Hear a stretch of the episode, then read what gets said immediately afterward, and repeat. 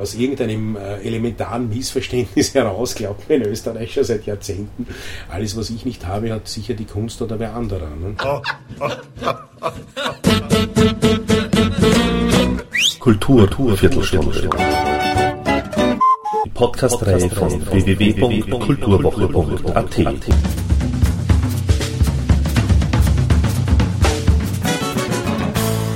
Präsentiert von Manfred Horak. In dieser Episode sprechen Christian Maurer und Gerhard Ruiz, wem es besser bzw. weniger gut geht in Österreich, dem Jazz oder der Literatur. Und es wird der Frage nachgegangen, warum immer noch so viele Leute glauben, dass Künstler nichts arbeiten. Und das Beste daran? Völlig roundsfrei.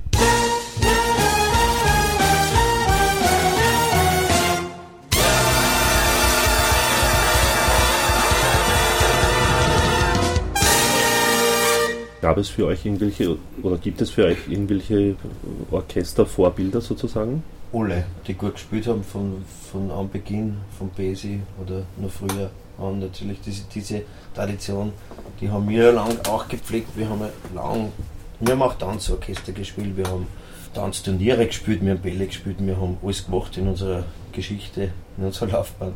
Wir haben eben die Tradition der, der Big Band Musik Gott, der Alfred, unser Schlagzeuger, ist ein schwerer Spezialist.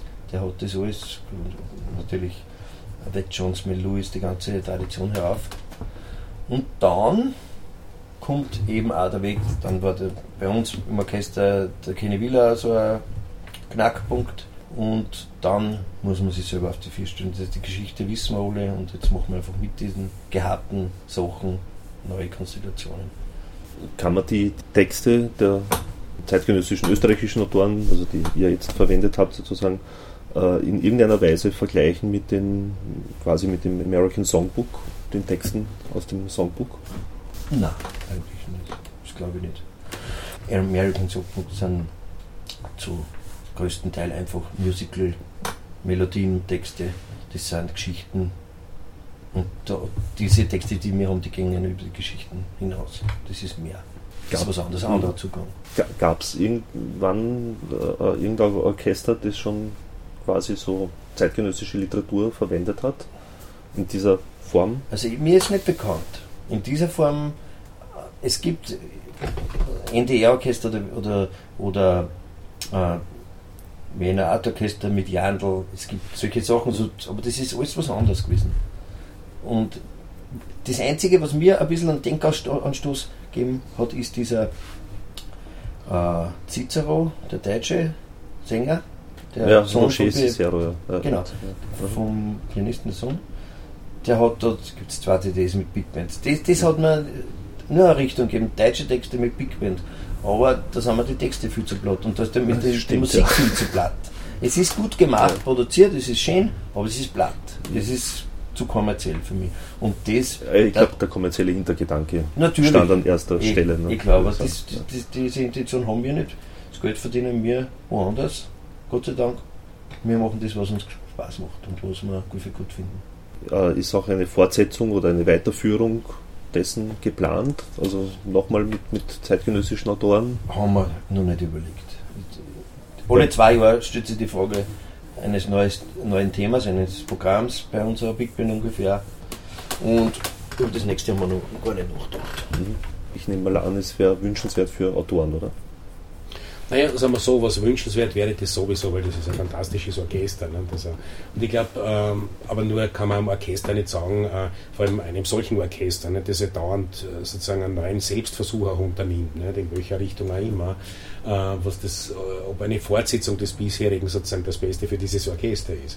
Aber insgesamt sozusagen wäre es wünschenswert, wenn über diese Produktion klar werden würde, dass es sozusagen diese Barrieren zueinander nicht gibt, ne? sondern dass das ein sehr lustvolles, spannendes Ding ist, dass man auch nicht sozusagen, also wie soll ich sagen, das, sich, das alles ganz schwer schließbar macht. Nicht? Weil das, das ist ja sozusagen, glaube ich, gerade Borg und Bass äh, war so erkennbar, die Leute haben das auch ganz lustvoll erlebt. Nicht? Das ist, und nicht jetzt unbedingt, weil das so botschaftenlastig alles gleich zu verstehen war, sondern vielleicht sogar, weil es ein bisschen verschlüsselt geklungen hat, geheimnisvoll, weil sie sich natürlich aufschließen lässt. Und das größte Kompliment gegenüber den Texten haben mir die Sängerinnen gemacht, indem sie gesagt haben, also eigentlich sozusagen sie haben die Texte richtig, sozusagen, äh, sie finden sie richtig sympathisch, sie, sie, sie, sie, schließen sich richtig auf für sie, je mehr Konzerte stattfinden.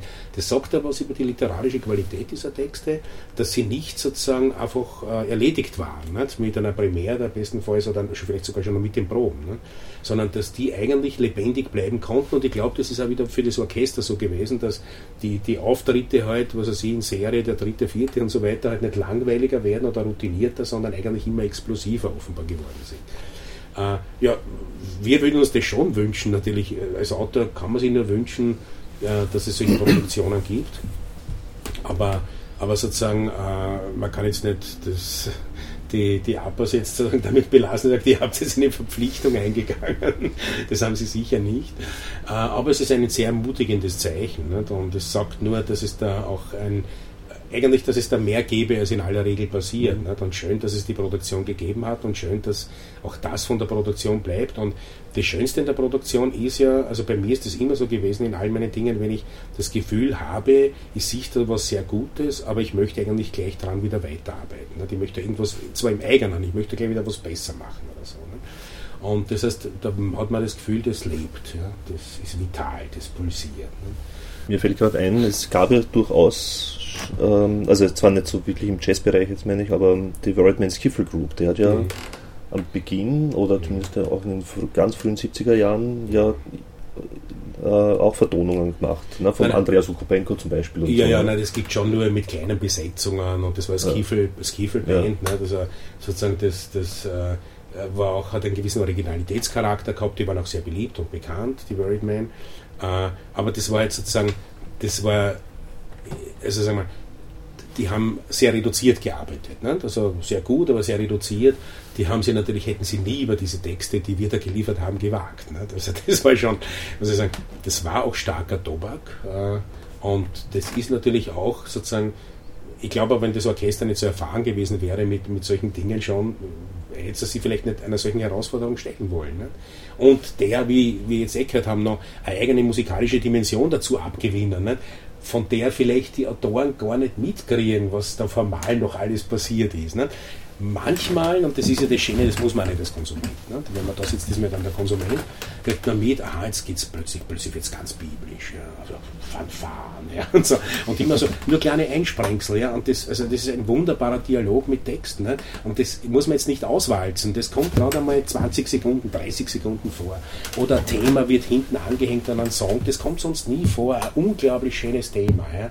Wird unisono gespielt. Oder, also ich habe das Gefühl gehabt, dass die Musik in einen, in einen sehr, sehr schönen Dialog eingetreten ist mit den Texten. Also über die Vertonung hinaus ist das wirklich so ein, ein, ein, ja, Gespräch, ein Zwiegespräch gewesen, äh, zum Teil mit Staccati, ja, also mit unglaublichen Tempos drinnen und zum Teil dann wieder so ganz ruhig, fließend. Und, und ich glaube, das ist auch das Tolle dieses Abends gewesen, dass einerseits die Texte vielleicht beitragen konnten und andererseits die Musik gemacht hat. Ne? Das, war diese, ah, diese es ist nie langweilig gewesen. Es ist wirklich dieser ganze Abend nie langweilig, langweilig geworden. Ne? Und das ist, glaube ich, das ist sozusagen das Problem der Popularkultur sehr oft. Sozusagen, ich erkenne den Sound und ich wiedererkenne den Sound und ich wiedererkenne, ich erkenne wieder den Sound und, und das geht halt jetzt von Song zu Song und wenn mir der Sound zufällig gefällt, dann fühle ich mich wohl in diesem Sound, aber da habe ich sozusagen, also da haben wir die Ohren gescheppert. Nicht? Und, das ist halt, und das ist halt was anderes. Nicht? Und ich habe es lieber, wenn wir die Ohren scheppern. Nicht? Also nicht wegen der Lautstärke, sondern weil es so schön klingt, weil es so verschieden klingt. Nicht? Das war jetzt richtig euphorisch. Ja, ist es ja. ja, ja Brucknerhaus hätte ich nie, Brucknerhaus hätte ich distanzierter gesagt, ja. bei der Primär, weil das auch zu weit weg war, aber beim Borgi und Bess im extra in die fünfte Reihe gesetzt, die wollte sozusagen mich vom Orchester überrollen lassen. Das ist denen gelungen. Mhm. Habt ihr Ähnliches empfunden? Natürlich, ja. Also die Entwicklung der Musik ist immer in den ersten drei, vier Konzerte entwickelt sich das immer. Bucknerhaus, das ist immer so eine frohe Eier, gerade Primär, so, so große Distanz, große Halle. Es ist uns trotzdem ganz gut gelungen. Mhm. Und, aber gerade in so Clubs wie im Borge oder im Vortag haben wir in, in, in St. Ulrich im Kreit gespielt. Das war ein hervorragendes Kulturhaus, super. Das, das sind einfach direktere Kontakte möglich. Ja. Springt der Funke anders um. Mhm. Wie, wie, weit verändert sich es dann von Abend zu Abend? Es, es wird oder wo sind die Unterschiede? Es wird jetzt richtig locker. Jetzt fangen die unsere Damen auch schon zum Tanzen an teilweise zum Show machen, also Show unter mhm. Anführungszeichen, einfach, äh, einfach das Ganze so ein bisschen zu illustrieren. Und das, das ist, ist auch klasse. Die Musiker werden frei, die brauchen nicht mehr so auf die Noten bitten. Und das entwickelt sich dann auch Schmähs, ein bisschen Spaß dazu. Das ja, gut, der Spaßfaktor war ja, ja, ja. Borge auch sehr groß. Das kommt durch immer mehr. Und das passiert das bei jedem Programm bei euch? Oder Eigentlich schon, das, ja. das, das entwickelt sich, ist immer so, ja. Das ist übrigens auch, das ist schon auffällig. Also ich würde so nennen, äh, der spielerische Umgang mit etwas, was eine ungeheure Anstrengung sein muss.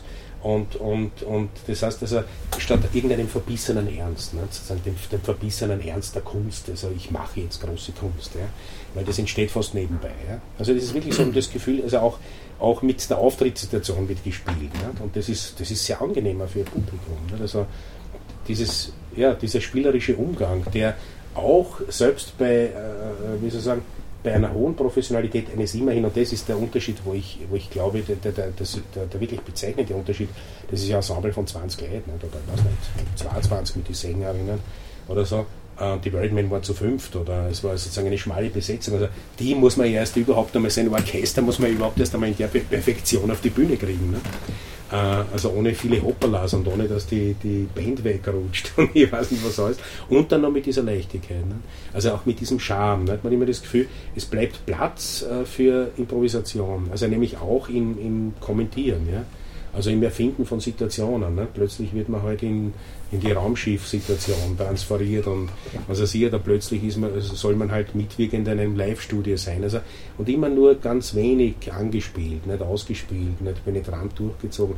Also das meine ich schon, also mit, wenn ich gesagt habe, also nicht, nur hören allein ist da fast zu wenig, man muss das auch sehen. Nicht, nicht weil das jetzt so, so wunderbare Kostüme hat und, und riesen Kulissen, sondern weil es mit dieser Leichtigkeit auch daherkommt, mit der Wucht einerseits, mit der Leichtigkeit andererseits und, und dass es einfach wirklich ein, ein gutes Gefühl ist, Texte so leben zu sehen. Ja, das muss man auch sagen. Das ist ja, sozusagen, das genießt man ja als Autor, wenn der Text so ganz lebendig wird, nicht? der ja in seiner Papierform immer nur lebendig wird im Kopf des Lesers, der Leserin. Nicht? Und dann hat man plötzlich auf der Bühne so ganz lebendig. Nicht? Gesagt, gesungen, was weiß ich, getanzt, gespielt und das ist natürlich ein sehr gutes, wie soll ich sagen, ein gutes Ganzkörpergefühl. Was ist die Grundvoraussetzung, dass das Orchester so leicht physik agieren kann sozusagen? Das sind, ist erstens einmal die 15 Jahre, die es uns gibt. Und das ist die äh, die gleiche Intention, dass man einfach, äh, Qualität mit Spaß verbindet in der, in der Musik. Und das haben wir, wir haben uns einfach zusammengefunden damals. Es hat natürlich manche Abspaltungen, manche Leute sind gegangen, es sind wieder frische dazugekommen. Aber es war äh, ohne den, denen die gegangen sind, äh, Unrecht zu tun, aber es hat sie immer wieder ins Positive. Man hat immer gesagt, na schade, wenn der nicht mehr dabei ist, aber es hat, sind immer wieder positive Kräfte dazugekommen. Und jetzt haben wir, haben wir so ein gutes Team, dass, dass sie wirklich alle das Gleiche wollen. Und jeder hat seinen Job, jeder, jeder, die, die Menge unserer Konzerte hat in Grenzen, es sind maximal 15 bis 20 im Jahr. Und äh, die begehen wir eigentlich fast alle äh, lustvoll und mit, mit Lust und wir freuen uns alle drauf äh, auf die meisten, sage ich. Weil jetzt haben wir, letztes Jahr haben wir ein super negatives Erlebnis gehabt, da einen Club, aber das mhm. war nicht unser Schuld, sondern das war einfach der Veranstalter, ein Volltrottel. Der Veranstalter in Braunau, von dem Guck in Braunau, ist einfach der, der ganzen Situation dort nicht gewachsen. Er urteilt über, über Künstler in einer Überheblichkeit, die sondergleichen sucht. Also das, das kann man nicht, kann man nur ganz lahm ist, man das erzählen. Äh, es ist schwierig zu erzählen, aber es ist wirklich fürchterlich. Der hat eine, eine Selbstdarstellung und eine Überheblichkeit und, und schiebt besonders österreichische Jazzmusiker mit einem Handwischen vom Tisch, dass die alle deppert sind. Das ist unglaublich. Wie geht ihr da mit um? Also ich habe geglaubt, ich bin schon in einem Alter, dass ich mit dem lockerer umgehen kann, aber ich bin es anscheinend nicht. Ich mich schon sehr geärgert. Und ich gehe so um, dass ich einfach das einfach unter die Leute bringe. Dass ich, ich beim dort in der Gemeinde angegriffen, beim Bürgermeister am Land, bei den ganzen Kulturstellen, dass so ein Typ einfach im Kulturbetrieb nicht tragbar ist. Und da habe ich nebenbei dann eben auch andere Echos gehört, dass die das eh alle wissen. Aber der ist einfach so, er ist ein starker Typ, er hat viel gemacht. Das Guck dort aufgebaut, das mag man ja gar nicht nehmen. Und, aber wie er da umgeht mit den Musikern und den Künstlern, das ist unter jeder Kritik. Ja, warum engagierst du dann? Das ist ja die Frage, die wir uns auch alle stellen. Ja. Dass er sein, sein Schwender lassen kann, im Endeffekt. Nein, wahrscheinlich hat er irgendwie hat er eine abgebrochene Jazzer-Karriere.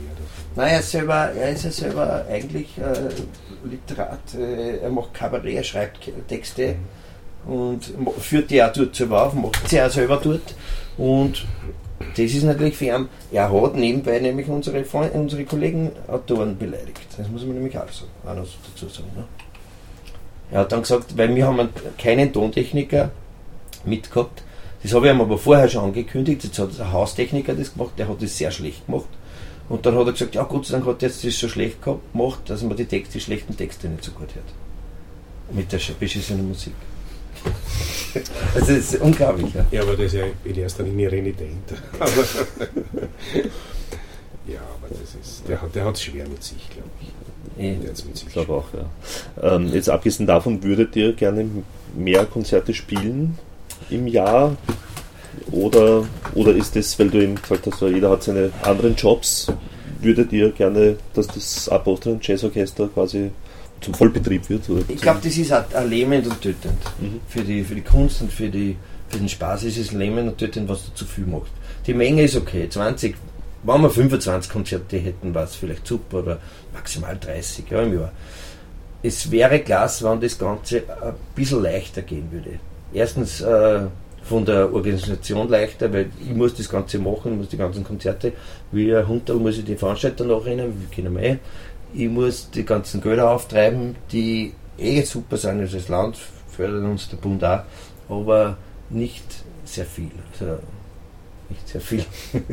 es könnte mehr sein. Also wenn ich mir die, die Fördersituation mit vergleichbaren Orchestern anschaue, sind wir ganz, ganz bescheiden dran. Da, also gerade war im Standard wieder Artikel über diese ganzen Sachen. Die Relationen sind nicht für uns, also das ist gegen uns eigentlich.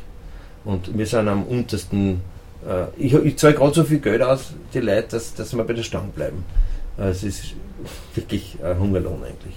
Das, wenn das ein bisschen mehr wäre, wir haben einen kleinen Privatsponsor, das ist auch super, aber das ist alles im Rahmen, wo man eigentlich, wo es eigentlich zwingend ist. Ist da Österreich generell zu klein dafür, eventuell, als Land? Dass Nein. es so ein großes Orchester tra tragen kann, beziehungsweise es gibt ja auch, es gibt ja mehrere Orchester, aber unter anderem. Nein, ich weiß nicht, was das ist. Ich meine, in Oberösterreich kann man eh was, ja. Aber es, zum Beispiel ist Tauchen dann, zum Beispiel in Niederösterreich oder in Wien tauchen dann wieder wo es immer gesagt wird, es gibt kein Geld, auf einmal botsch, kommen wieder 150.000 Euro für ein Orchester hinterher, was aber im Prinzip super ist, ja, weil sonst würde es ja das nicht geben. Aber wir sind da nicht, können da nicht mitnuschen. So generell, wie, wie glaubst ähm, ist das Verhältnis, geht es dem Jazz in Österreich besser als der Literatur in Österreich? Oder? Man muss schon sagen, also welcher, also ich glaube insgesamt geht es dem Jazz nicht besser als der Literatur, vice versa. Äh, bei der Literatur gibt es halt jetzt, sage ich mal, die Ausnahme, dass es ein gewisses Bewusstsein gibt dafür, dass man sozusagen äh, für Literatur auch Geld in die Hand nehmen muss, allerdings nicht allzu viel. Beim Jazz gibt es das Bewusstsein eher nicht. Es ist in beiden Fällen eher nur Geld in bescheidenen Ausmaßen.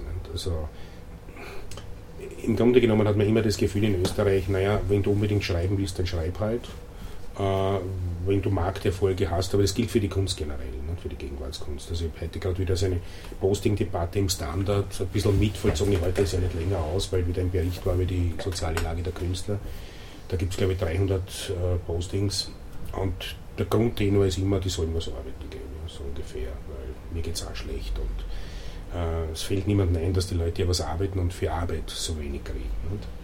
Dass das ja unglaubliche Leistungen sind, die auch gefeiert werden zum Teil. Und das ist die Absurdität, mit der man leben muss. Wer transportiert das falsch? Dass, dass viele glauben, dass, dass Künstler nichts Naja. arbeiten in dem Sinne? Es gibt ja, es gibt ja sozusagen, es gibt ja beliebte Diffamierungsspiele, nicht, die ja auch Machtkämpfe sind. Nicht, und sozusagen eine Kunst, die, die wahrscheinlich zu mächtig ist, hat da zu viel zu sagen, hat zu viel Öffentlichkeit äh, und äh, nimmt halt, was weiß ich, äh, nimmt halt auch Öffentlichkeit weg. Nicht? Das sind auch ganz klare Rivalitäten. Nicht? Also das Primat der Politik, das über alle bestimmt und gerade in Österreich, das ist ja glaube ich sehr entwickelt nicht? und halt wem was, wem was gönnt und wem halt nicht was gönnt. Nicht? Und dann halt die, die Schuldigensuche, nicht? wie ein Vorurteil in der Bevölkerung, die immer glauben, es wird ihnen was genommen und wer anderer bekommt es. Und aus irgendeinem äh, elementaren Missverständnis heraus glaubt man in Österreich schon seit Jahrzehnten, alles was ich nicht habe, hat sicher die Kunst oder wer anderer. Ne? Äh, Und äh, es dauert relativ lang, bis man den Leuten Aufklärung einmal verschafft und da wachsen dann schon wieder neue Generationen nach, die das wieder nicht wissen, äh, dass das ganz anders ist, weil die meisten haben ja keine Ahnung, äh, wie überhaupt Künstler Geld verdienen und womit, ne? sondern es sind pure Annahmen. Ne? Und, und sind dort auch Neidreflexe und ähnliches mehr und äh, aber dann auch sozusagen der Kollektivjubel über den großen Erfolg. Ne? Äh, nur wie dieser große Erfolg zustande kommen soll, wenn die Leute sozusagen äh, ihre Berufe eigentlich zwar ausüben, aber nicht einmal ansatzweise mehr daran denken können, von diesem Beruf mal irgendwie zu leben. Und das muss man ja auch sagen bei diesem Projekt. Ne? Wenn man sich die Beteiligten ansieht, naja, das Projekt ist in erster Linie leistbar, weil die Beteiligten hochprofessionellen Musiker und, und Musikerinnen und, und eben, das mache ich ebenso für die Autoren geltend, halt immer andere Standbeine noch haben. Ne?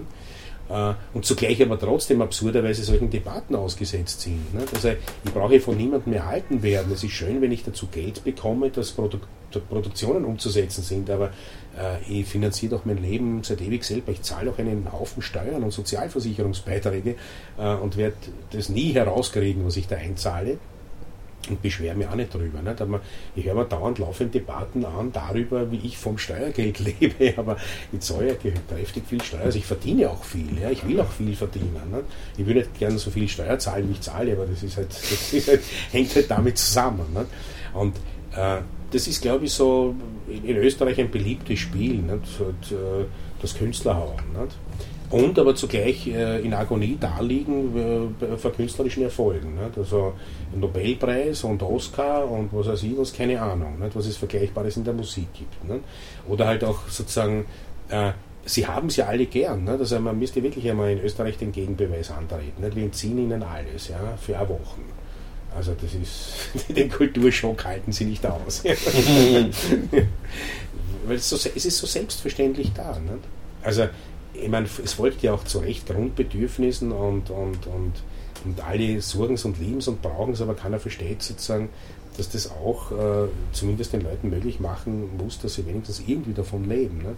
Und wenn man hört inzwischen, und da gibt es immer noch kein Problembewusstsein, dass auch namhafte Schauspieler sagen, sie haben zu wenig Angebote, sie gehen jetzt in die Arbeitslose, naja, dann ist ja wohl ein bisschen, bisschen jetzt sage ich, mehr Hirn angebracht. Nicht? Und wenn ich höre, dass also wirklich hochprofessionelle Musiker, damit sie irgendwie bei der Stange bleiben, sozusagen, also äh, vielleicht noch mit ein paar Subventionscents äh, äh, bei der Stange gehalten werden können, dann muss ich sagen, naja, ein bisschen Umverteilung wäre gut. Äh, nämlich vor allem davon wird ja immer geredet, von der Innovation. Nicht? Also das ist zum Beispiel, die machen innovative Arbeit. Mhm. Also man könnte da ganz leicht ein bisschen was hinverteilen. Nicht? Das Geld gibt es im Übrigen.